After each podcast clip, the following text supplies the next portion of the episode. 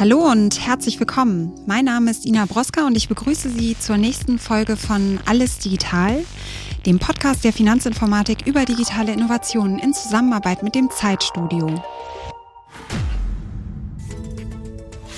Droht nach der Corona-Krise die Wirtschaftskrise? Die Angst vor Stagflation treibt die Investoren um. Jeder Achte fürchtet wegen der Digitalisierung um seinen Job. Deutsche Inflation steigt auf 4,1 Prozent. Höchster Stand seit 28 Jahren. Diese Schlagzeilen aus den vergangenen Wochen klingen alles andere als rosig. Krise, Inflation, Arbeitslosigkeit. Steht denn die deutsche Wirtschaft wirklich so schlecht da und geht es jetzt nur noch bergab? Ist die Digitalisierung nun eine Gefahr für unsere Arbeitsplätze oder ist sie eine Chance für Unternehmen und einen wirtschaftlichen Aufschwung? Über diese Themen sprechen wir mit Lars Feld. In Deutschland ist er einer der meistbeachtetsten Wirtschaftsexperten, insbesondere rund um sein Forschungsgebiet Schulden. Lars Feld ist Professor für Wirtschaftspolitik an der Universität Freiburg und Leiter des Walter-Eucken-Instituts. Zehn Jahre hat der ordoliberale Ökonom die Bundesregierung als Wirtschaftsweiser beraten. Nach einem Streit zwischen CDU und SPD um den Sachverständigenrat verließ er Ende Februar das Beratergremium. Wir freuen uns, dass Professor Feld sich am Rande des FI-Forums in Frankfurt die Zeit genommen hat, auf drängende Fragen zur Zukunft unserer Wirtschaft zu antworten. Ja, hallo, Herr Professor Feld, schön, dass Sie heute unser Gast sind. Wir blicken ja inzwischen ein Jahr auf Pandemie und Videokonferenzen zurück. Wie haben Sie denn eigentlich diese Zeit erlebt und wie hat sich Ihre Arbeit verändert? Ja, ich habe mich natürlich ganz normal angepasst an die veränderten äh, Bedingungen. Das heißt, sehr viele Meetings, Videokonferenzen absolviert in dieser Zeit. Wobei ich auch dazu sagen muss, alleine aufgrund der Pandemie und ihren wirtschaftlichen Auswirkungen waren diese anderthalb Jahre auch extrem stark mit Arbeit gefüllt. Also ich habe ähm, so viel gearbeitet wie noch nie zuvor in meinem Leben. Äh, das hieß einerseits, dass man in den Videokonferenzen natürlich auch eine gewisse Langeweile hatte, immer nur äh, gegen Kacheln zu reden. Wenn ich einen Vortrag auch per Video gemacht habe, ist es bei weitem nicht so schön wie vor Publikum zu stehen. Und deswegen habe ich mich wieder gefreut, als es aufgegangen ist und man ähm, ja wieder zu Menschen direkt reden konnte, ähm, von Angesicht zu Angesicht, physisch und nicht einfach nur gegen Kacheln. Sie haben ja zehn Jahre lang die Regierung in Wirtschaftsfragen beraten. Wie nutzen Sie denn eigentlich digitale Tools für Ihre Recherchen und Prognosen? Der Sachverständigenrat, ähm, dessen Mitglied und am Ende Vorsitzender ich ja gewesen bin, hat äh, in diesen zehn Jahren seine Konjunkturprognose methodisch und technologisch erheblich verändert. Ähm, erstens sind wir überhaupt zu Beginn dieser Phase erst in die Lage äh, gekommen, angesichts der Verfügbarkeit von Daten auch eine Prognose für Länder weltweit zu machen und nicht nur detailliert für Deutschland und den Euroraum, sondern eben auch für Schwellen- und Entwicklungsländer. Äh, dadurch war ähm, der außenwirtschaftliche Teil der Prognose viel besser abgestützt und wir haben im Zeitablauf dann immer weitere neue Methoden mit hinzugenommen. Also einerseits das, was mit Befragungsmethoden ähm, neu ähm, erhoben werden konnte und berücksichtigt werden konnte. Und dann vor allen Dingen im Bereich der künstlichen Intelligenz äh, gibt es äh, für die Konjunkturprognosen Machine Learning Verfahren, die eingesetzt werden können, wo man wirklich auch nochmal zeitnäher, also sozusagen in der Echtzeit bessere Informationen zur Verfügung hat. Und dadurch werden die Prognosen am Ende exakter. Allerdings haben wir ja gerade jetzt in der Corona-Krise erlebt, dass wir im Gesundheitssystem zum Beispiel digitale Daten nicht abrufen konnten, wie wir es gebraucht hätten, oder auch im Bildungssystem zeigten sich deutliche Schwächen. Wo hinken wir denn in Deutschland Ihrer Ansicht nach der Digitalisierung am meisten hinterher? Am meisten hinterher hinken wir im Bereich des öffentlichen Dienstes, äh, also sowohl was die öffentliche Verwaltung im engeren Sinne anbetrifft, als auch das Gesundheitswesen oder in der Bildung beispielsweise die Schulen. Da sieht man sehr klar, ähm, dass es an vielen Stellen hapert. Ähm, zwar wird dann meistens abgehoben auf Infrastruktur, Hardware, Software, also was so ja, äh, notwendig ist, um überhaupt im Bereich der Digitalisierung mit dabei zu sein. Sicher gibt es da auch Defizite, aber meines Erachtens entscheidender und auch äh, der wesentliche Grund dafür, warum es gerade im öffentlichen Dienst der Fall ist, dass wir so weit zurück, zurück äh, hinterherhinken, mhm. ähm, das äh, ist die Frage der Prozessorganisation. Digitalisierung ist zu einem erheblichen Teil Umorganisation von Prozessen. Wenn heute äh, in der Corona-Krise äh, die Gesundheitsämter handschriftlich ausgefüllte ähm, äh, ja, Zettel noch irgendwie auswerten mussten, dann ist das nicht einfach der nur der fehlenden Hardware oder Software geschuldet, sondern es hat damit zu tun, dass man dort eben auch nicht zu einer Umorganisation gekommen ist.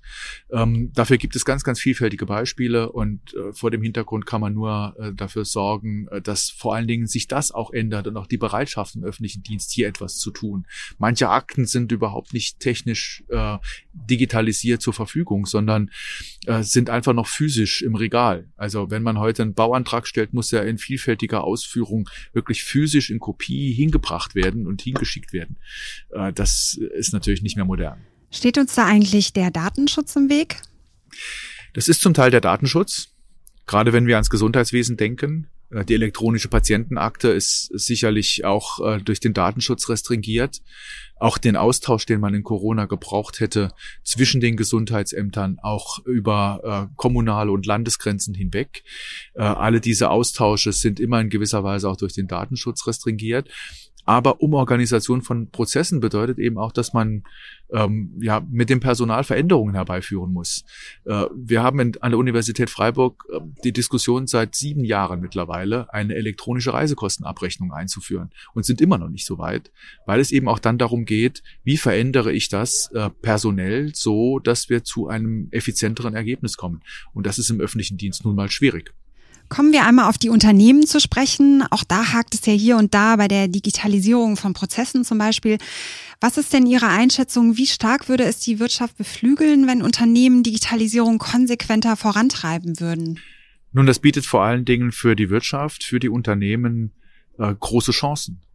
Ähm, man muss ja sehen, dass man über Digitalisierung ähm, einerseits äh, Produktivitätsfortschritte erzielt, man hat die Möglichkeit, darüber Prozessinnovationen herbeizuführen, zum Teil Produktinnovationen herbeizuführen. Es werden dann ja auch viele neue Lösungen, auch neue Produkte ähm, generiert durch das, was wir mit der Digitalisierung alles machen können. Ähm, nehmen Sie den, das Beispiel Maschinenbau. Der Maschinenbau hat nach 2007, nach der Finanzkrise, eine längere Phase äh, schwachen Produktivitätswachstums gehabt. Und das hat damit zu tun, dass immer mehr der Produkte des Maschinenbaus so sozusagen maßgeschneidert, tailor-made auf die, die, die Kunden angepasst werden musste.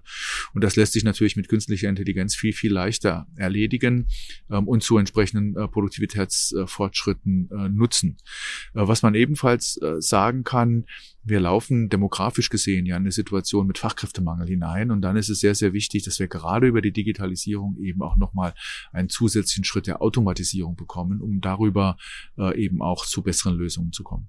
Sie forschen ja auch zu einem anderen wichtigen Thema. Es geht um das Thema Schulden. Da haben Sie sich explizit gegen die Schuldenbremse ausgesprochen. Warum? Ich glaube, man muss beim Thema Schuldenbremse immer so ein bisschen äh, vorsichtig sein. Die Schuldenbremse hat ja ein, ein festgelegtes Regelwerk, ähm, ausgesetzt ist gegenwärtig ja nichts, sondern wir haben die Ausnahmeregel der Schuldenbremse. Und äh, ich finde, dass sie genutzt werden sollte, diese Ausnahmeregelung, wenn die Voraussetzungen dafür erfüllt sind, die ja in, in, den, in dem Regelwerk der Schuldenbremse enthalten sind. Also dann, wenn wir wirklich eine schwere Krise haben, eine Situation, eine Notsituation, die sich der Kontrolle des Staates entzieht. Und dazu gehören Naturkatastrophen, sicher aber auch die Corona-Pandemie. Und die Frage, ob man äh, die äh, äh Ausnahmeklausel der Schuldenbremse für das kommende Jahr 2022 noch, noch mal nutzen sollte. Das hängt stark davon ab, wie wir nun aus dieser Corona-Situation herauskommen. Ich finde, dass man jetzt so im Herbst sagen kann, na ja, die Infektionsdynamik ist schon noch etwas stärker und damit bleibt auch eine gewisse Begründung dafür, im Jahr 2022 diese Ausnahmeklausel nochmal zu ziehen. Also ich bin da jetzt nicht äh, puritanisch äh, und äh, dogmatisch in dieser Hinsicht, sondern es hängt einfach von den Voraussetzungen ab und meines Erachtens können die äh, kommenden Jahr durchaus noch nochmal ähm, äh, ja, angenommen werden. Mhm, und was entgegnen Sie Verfechtern der Schuldenbremse, die sagen, dass sie mit der Lage der öffentlichen Haushalte aktuell gar nicht vereinbar ist? Die Gegner der Schuldenbremse wollen sie natürlich auflösen, weil sie jedenfalls ähm, mehr äh, Liquidität wollen, höhere Staatsausgaben haben wollen, äh, und ähm, ja nicht in die Gefahr geraten wollen, dass man an irgendeiner Stelle nochmal konsolidiert. Ähm, ich sage regelmäßig in solchen Situationen, erstens lässt die Schuldenbremse relativ viel Spielraum. Man muss sich im Grunde keine Sorgen machen, dass man vorzeitig in einem noch fragilen Aufschwung zu einer restriktiven Fiskalpolitik übergehen müsste und damit den Aufschwung abwürgen würde. Das wird nicht passieren. Und zweitens bieten sich auch genügend Spielräume für öffentliche Investitionen. Ähm, die Frage ist ganz einfach, äh, für was nutzt man die öffentlichen Ausgaben? Es ist nicht so, dass da alles, was die letzten zehn Jahre gemacht worden ist, die Steigerungen bei den äh, Finanzhilfen, den Subventionen also sakrosankt wäre. Also man kann schon auch, wenn wir feststellen, dass der Aufschwung sich verfestigt hat, an manchen Stellen auch äh, bestimmte Ausgaben reduzieren und damit weitere Spielräume für Investitionen äh, generieren. Ähm, letztlich ist aber das, was wir jetzt schon an Spielräumen haben, relativ groß. Das sind 50 Milliarden Euro an Staatsinvestitionen pro Jahr alleine beim Bund. Da kommen Länder, Kommunen noch hinzu. Und ich finde, dass man das erst einmal verausgaben können muss. Äh, die letzten zehn Jahre hat man ja eher gesehen, dass die Mittel äh, zu gering abgerufen worden sind. Vielen macht ja in diesem Zusammenhang aber die Inflation große Sorge. Sie erreicht mit vier Prozent Teuerung aktuell den Höchststand seit 28 Jahren. Finden Sie eigentlich, dass das ein Grund zur Sorge ist? Im Moment würde ich sagen, dass das, was wir bei der Inflation beobachten, vor allen Dingen ein vorübergehendes Phänomen ist. Vor allen Dingen heißt, ähm, es muss nicht ausschließlich vorübergehend sein. Aber man kann das äh, sehr schön für Deutschland demonstrieren. Wir haben zu Jahresbeginn die CO2-Bepreisung für nicht im EU-Emissionshandelssystem enthaltene Sektoren, also vor allem Verkehr und Gebäude, eingeführt. Äh, wir hatten voriges Jahr eine temporäre Mehrwertsteuersenkung und dann gibt es äh, die typischen Basiseffekte. Der Ölpreis sinkt häufig in der Regel während einer Rezession und wenn es dann wieder nach oben geht, steigt er auch wieder. Ähm, wir haben im Sachverständigenrat voriges Jahr für die CO2-Bepreisung errechnet, dass das so 0,7 bis 1,2 Prozentpunkte bei der Inflationsrate ausmachen kann. Die temporäre Mehrwertsteuer senken auch so 0,9 bis 1,1 Prozentpunkte, ähm, obwohl jetzt im Vergleich zum Vorjahresmonat ja die Inflation im Dezember 2021 vermutlich äh, über fünf Prozent steigen wird, bleibt sie im gesamten Jahresverlauf 2021 bei etwa drei Prozent. Und wenn Sie das jetzt zusammennehmen und ins Maximum gehen, 1,2 CO2-Bepreisung, 1,1 äh, temporäre Mehrwertsteuer, sind wir schon bei 2,3 Prozentpunkten von dreien äh, da bleibt nicht mehr so viel übrig für eine äh, größere äh, Inflationsdynamik. Allerdings muss man aufpassen, was dann im weiteren Zeitablauf passiert. Wenn diese höheren Inflationsraten die Inflationserwartungen weiter so befeuern, wie sie es gegenwärtig tun, dann kann das durchaus auch zu Effekten äh, bei der Inflation in der mittleren Frist führen. Und viel hängt dann auch vom monetären Umfeld ab. Also bleibt die Geldpolitik so locker? Wie ist die Kreditvergabetätigkeit des Finanzsystems? Wie viel Dynamik kommt da dann nachher in der Realwirtschaft an? Wird mehr investiert? Also das sind die Fragen, denen wir uns dann stellen müssen. Mhm, aber was bedeutet die Inflation für Geldanlagen oder für die Altersvorsorge? Also gegenwärtig muss man klar sagen, äh, wenn man in der Altersvorsorge auf äh, festverzinsliche Anlagen setzt, dann bedeutet die Niedrigzinsphase alleine schon, dass man keine besonders hohen Renditen erzielen kann. Wir sind ja sogar gegenwärtig noch bei den Staatsanleihen im Negativzins, äh, sogar in der langen Frist. Ähm, wenn man das nun real ausrechnet, sind wir bei einem negativen Realzins. Das heißt, es werden im Grunde äh, auch ähm, ja mit mit diesem negativen Realzins äh, lässt sich die Altersvorsorge nicht alleine durch festverzinsliche betreiben. Ähm, man muss, wenn man äh, die gegenwärtige Situation nimmt und sich die fortsetzen sollte, weiterhin darauf setzen, dass Anlagen ähm, in Aktien einerseits, in Immobilien andererseits dann die richtigen Renditen, ähm, äh, die man für die Altersvorsorge benötigt, auch generieren. Äh, letztlich heißt das, ähm, dass man ähm, als Anleger, als Anlegerin äh, höhere Risiken eingeht Höhere Risiken bedeuten typischerweise auch höhere Renditen. Ähm, meistens sind Risiken auch Chancen. Aber das heißt schon auch, dass äh, man zwischendurch auch mal durch das Risiko in eine ungünstigere Situation kommen kann.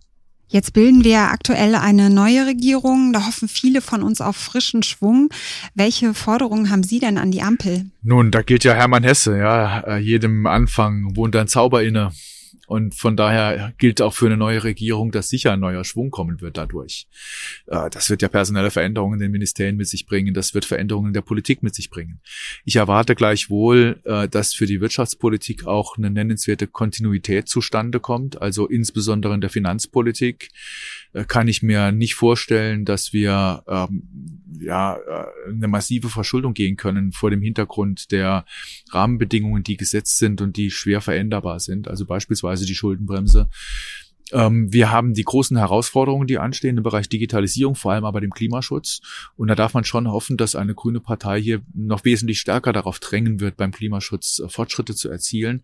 Und das hat dann durchaus auch kräftige Auswirkungen auf die deutsche Wirtschaft, in der Wirtschaftspolitik also. Ähm, und äh, von daher sind Veränderungen vorgeprägt. Also einerseits Kontinuität, andererseits neue Schwerpunktsetzungen. Und ich bin auch ganz zuversichtlich, dass diese Regierung das ganz gut machen wird. Brauchen wir denn eigentlich ein Klima- oder ein Digitalministerium? Ich bin immer vorsichtig bei der Frage nach neuen Ministerien. Ähm, wir kennen aus der Forschung, dass ähm, jedes neue Ministerium eben auch dazu führt, dass die Staatsausgaben kräftig nach oben gehen, weil die, äh, das neue Ministerium sich ja auch seine äh, Aufgaben sucht und meistens kostet das entsprechendes Geld. Allerdings ähm, wird sich die Frage schon stellen, wie der Zuschnitt der Ministerien auf Bundesebene sich ändert. Also beispielsweise ist es äh, meines Erachtens sehr wahrscheinlich, dass das Umweltministerium durch die Energiekompetenz aus dem Bundeswirtschaftsministerium angereichert wird und dadurch zu einem echten Klimaministerium wird. Während andererseits das dann so reduzierte Wirtschaftsministerium eigentlich gut daran tut, den Technologieteil zu stärken und das vor allen Dingen im Hinblick auf die Digitalisierung zu tun, dass wir dann ein Ministerium für Wirtschaft, Digitalisierung und Technologie bekommen. Also insofern wird den Wünschen nach Digitalisierungsministerium und, und Klimaministerium auf diese Art und Weise sicher auch Genüge getan, aber es wird kein neues Ministerium im eigentlichen Sinne geschaffen. Kommen wir einmal zur letzten Frage, Herr Professor Feld.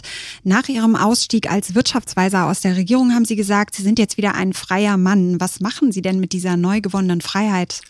Dass ich das so frei und äh, unverblümt in der Öffentlichkeit geäußert habe, äh, muss ich im Nachhinein in gewisser Hinsicht als einen Fehler bezeichnen. Denn äh, seit März ähm, ja, trifft so viel äh, bei mir ein an unterschiedlichen Anfragen, an äh, unterschiedlichen Möglichkeiten und ja, es ist immer schwer, Nein zu sagen. Das heißt, äh, ich habe äh, deutlich mehr zu tun, als ich mir das äh, erwartet und erhofft hatte.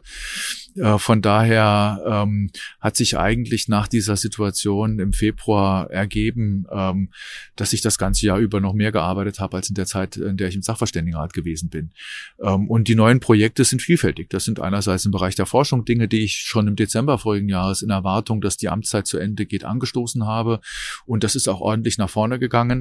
Äh, das sind ähm, im äh, Bereich äh, der wirtschaftspolitischen Beratung eine ganze Reihe unterschiedlicher Projekte.